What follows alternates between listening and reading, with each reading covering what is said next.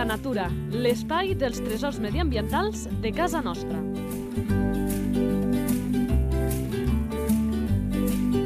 Un espai conduït per Francesc Balanyà.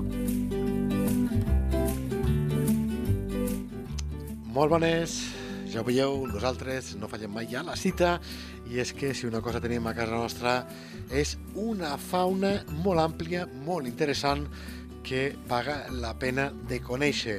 Una tasca que fem des d'aquest programa amb un nom propi molt important, que és el nostre col·laborador habitual, quinzenal, el Marc Calvo, que ja el tornem a tindre aquí. Marc, molt bones. Hola, bones, com esteu tots? Guia de natura, amant del nostre territori, il·lustrador de fauna salvatge, i amb ell avui anirem a conèixer aquest animal. La fitxa tècnica. Nom comú. Teixó, Mm, dels meus prefes. Nom científic. meles meles. Esperança de vida. 15 anys, però a vegades fins i tot podem viure 20. Alimentació. Té un espectre alimentari amplíssim. És dels carnívors que té... És més eclèctic i més flexible en quant a alimentació, però, sobretot, Omnívor, no, també? és omnívor, és omnívor, ah, sí. sí. carnívor. Omnívor, omnívor. Eh, sí, ja, claro.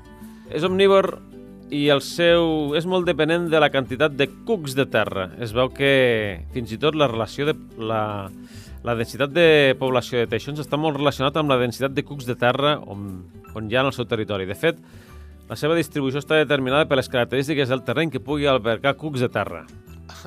Caram. Sí, sí, és el 50% de la seva dieta, pràcticament.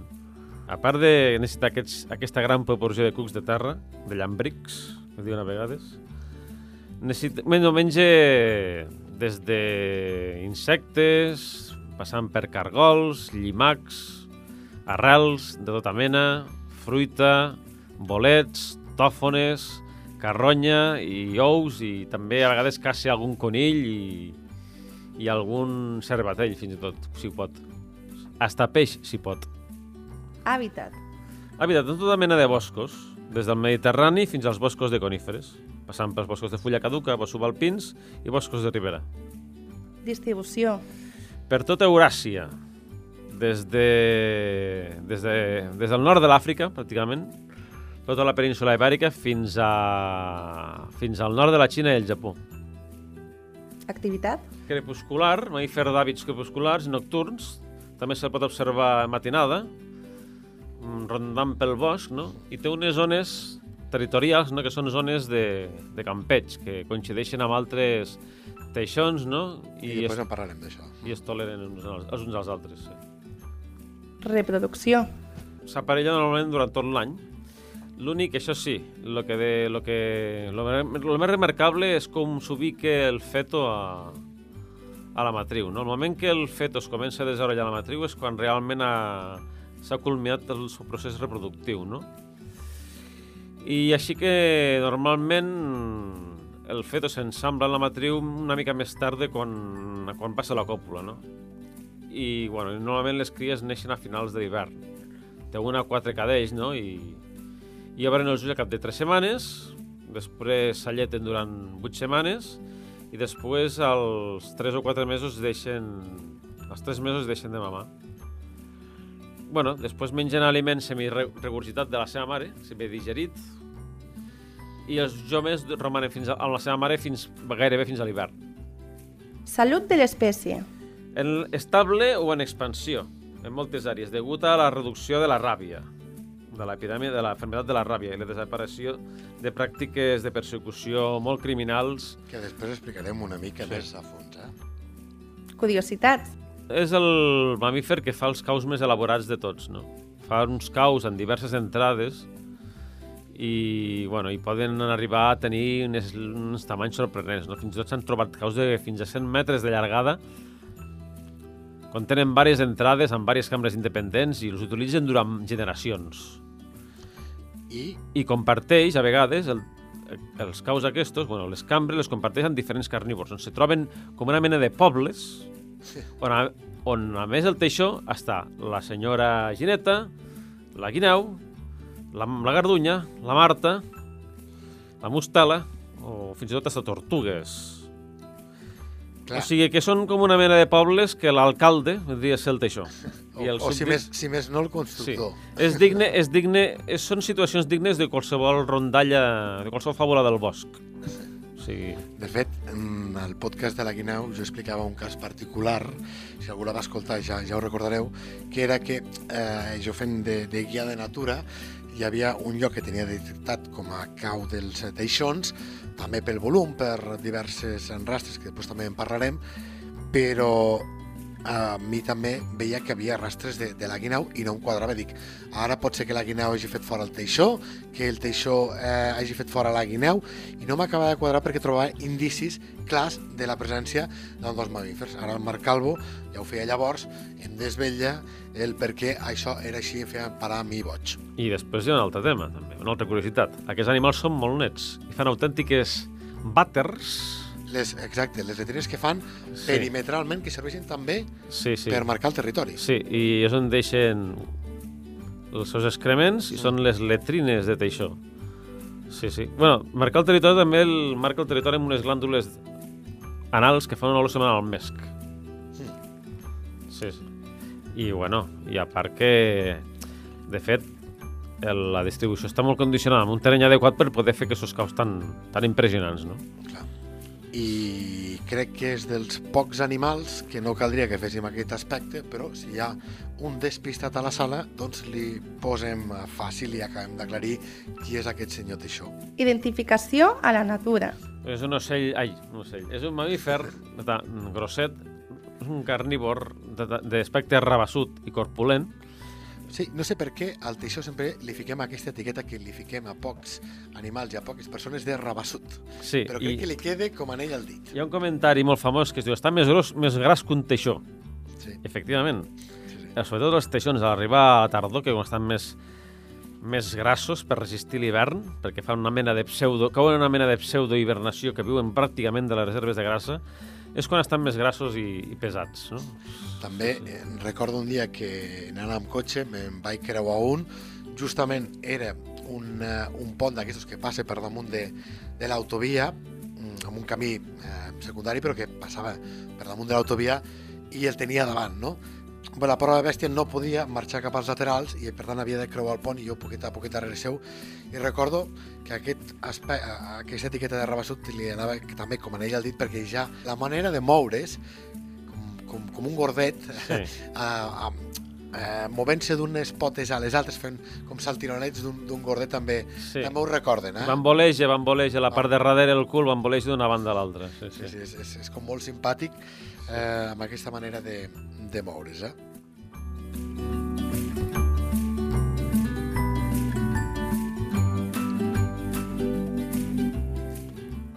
I no ens despistem perquè estàvem explicant com és aquest animal i algú estarà pensant amb tota la raó del món que no hem dit el més important per identificar-lo i que amb, aquest, amb aquesta pista, amb aquest element, doncs eh, no falla i diem que això sí és un teixó. Quina és la cosa més característica, senyor Calvo? Bueno, té la cara blanca, no? un musell allargat i mòbil, amb una trufa del nas grossa, i amb unes dos bandes característiques que creuen la, el- lo- los ulls, la conca dels ulls fins a la punta del morro, però just abans d'arribar a la punta del morro s'interrompeix.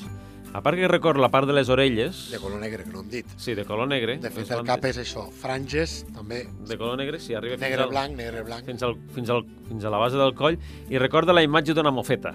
Sí, per molta gent. Sí, sí. De fet, les orelles destaquen perquè són... El seu contorn té, els pèls, uns pèls blancs que es, fan visibles al mig de les, de les bandes aquestes de color negre. El seu pelatge és de color gris platejat, de la banda de l'esquena i el dors, amb uns pèls que surten amb un fondó blanc, després comencen a ser negres i tornen a ser grisos. Les parts inferiors del cos són totalment negres i té uns peus amples i plans que semblen, si veus la pitjada del, del, del teixó, sembla un petit os. De fet, és plantígrad de caminar, com un os.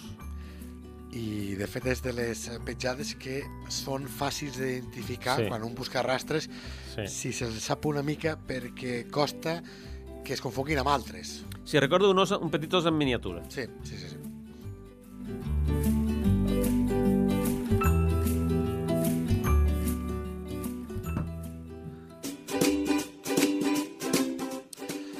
Abans el Marc ho ha apuntat una mica, ara ho desgranarem en aquest espai de les curiositats.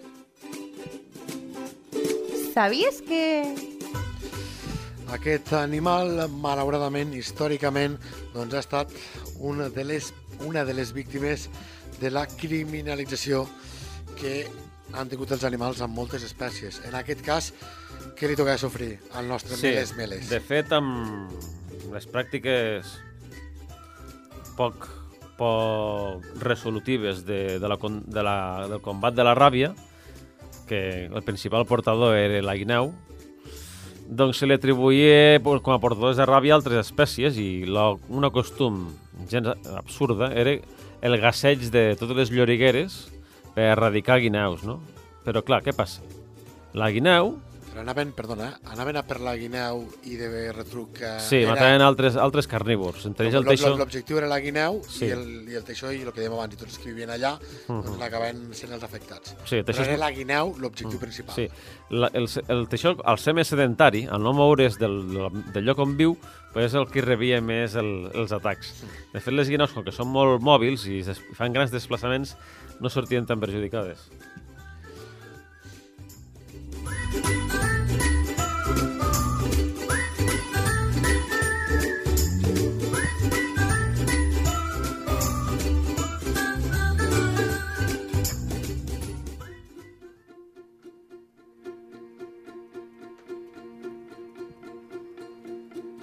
Natura a punta de llengua?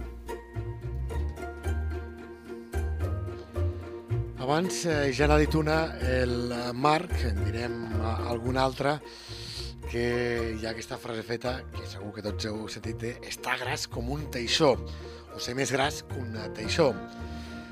Pobret animal rabassut nostre que li diuen aquestes coses. També n'hi ha altres dites populars que diu quan la lluna està en rodó, caça la feixina, la guilla i el teixó. Te'n dic un altre, Marc. Per Sant Sever, per enllaç pel gat mesquer, nosaltres eh, li diem la geneta, per Santa Caterina per la feixina, per Sant Andreu per la guineu i per la Concepció pel teixó.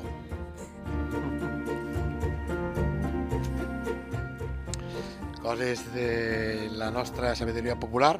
Jo desconec quan són aquests eh, sants i, per tant, com es eh, comporten aquests animals. No sé si és que surten, cacen, estan en època d'aparellament i, per tant, estan més despistats com els hi passa a alguna espècie. En fi, això és el que diu la sabidoria popular.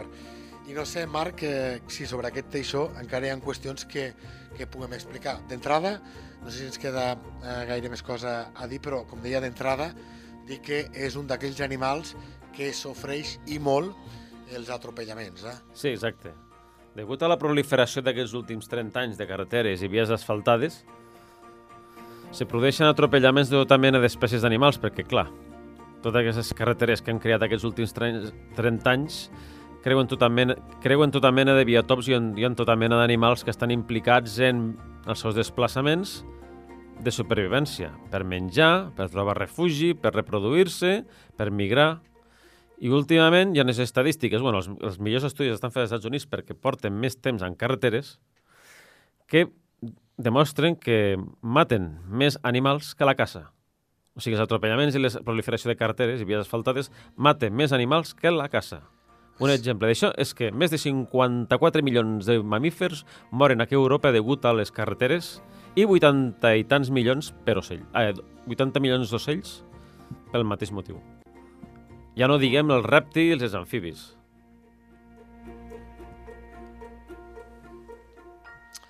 Ja ho veieu, eh? nosaltres sempre ho diem, que en aquest espai, evidentment, ens centrem amb l'espècie que presentem, però eh, si paga la pena, com és el cas d'aquestes dades que a mi m'acaben d'esfareir del tema dels atropellaments, doncs eh, ens desviem de la temàtica, perquè des d'aquí també doncs, volem ser un punt de conscienciació de les coses que són importants. Eh? Per cert, del teixó també eh, em paga la pena dir com prepara o fa elabora que el els rius cau. siguin més confortables, no? Què hi fa? Sí, sobretot protegeix els, les cambres principals, sobretot les reproductores, i bueno, per dormir de fullatge i herba. Fa un bon llitet. Sí, fa molt llitet per dormir. A part que aquestes llorigueres tan complexes que fan són ocupades per diferents gen generacions, així que se creen autèntiques sa nissagues de teixons allí. Aquests famílies. deuen fer Sí, testament sí. i tot, no? Sí, sí, testament. i Això tot. serà per, al, per, per l'hereu també, perquè clar, si són diversos teixons... Exacte. De fet, de fet, hi ha generacions que ja es troben... De fet, aquestos, ca- aquesta red de caus se van eixamplant generació rere generació. O sigui que les últimes generacions se troben amb una amb un entramat de passadissos i cambres i caus que formen autèntics pobles de teixó És un imperi que va creixent. amb els seus, amb els seus súbdits addicionals, com les mosteles, les guineus, de tot. Paga la pena dir també, que no hem destacat, que els teixons, eh, com molts altres animals, són molt més llestos del que ens imaginem i no fan el cau a qualsevol lloc. Abans hem apuntat condicions que se'n donaven, però també és un animal que, per exemple, trobem al bosc de Ribera, però això no vol dir que el faci a qualsevol lloc, No. perquè tenen en compte aquest factor aigua. Sí, sí, eviten els terrenys molls, perquè no els hi entra aigua als caus. De fet, a les riberes busca llocs elevats per fer els caus. Hi ha la capa freàtica, aquella que al bosc de Ribera, si anem escarbant, acabem trobant aigua, i jo a vegades recordo quan feia de guia que dia de la canalla que estem caminant damunt del riu, perquè escarbant una miqueta, doncs, a baix ja, ja veient aigua, no? I fent allò d'intentar traure l'aigua sempre de, del forat i era absolutament impossible perquè acaba filtrant-se. Doncs bé, teixons això ho saben i per tant al bosc de Ribera els trobarem amb alguns talussos una mica més Sí, amb elevats talussos, sobretot. perquè si no, doncs aquest niu se'ls hi anegaria. Doncs qui no s'anegarà a explicar en natura és el Marc Calvo, que ja ho veieu, en sap moltíssim, es prepara molt els animals que ens explica i nosaltres en podem gaudir cada 15 dies. Per tant, ja frisem per tornar a parlar d'un nou tresor medioambiental al cap d'aquestes dues setmanes. Marc, com sempre, moltes, però que moltes gràcies. Ja, així que la pròxima ja us vindré amb noves espècies i noves explicacions i datos interessants sobre la natura i sobre la fauna salvatge. Aquí t'esperem, moltes gràcies. Moltes gràcies a tots.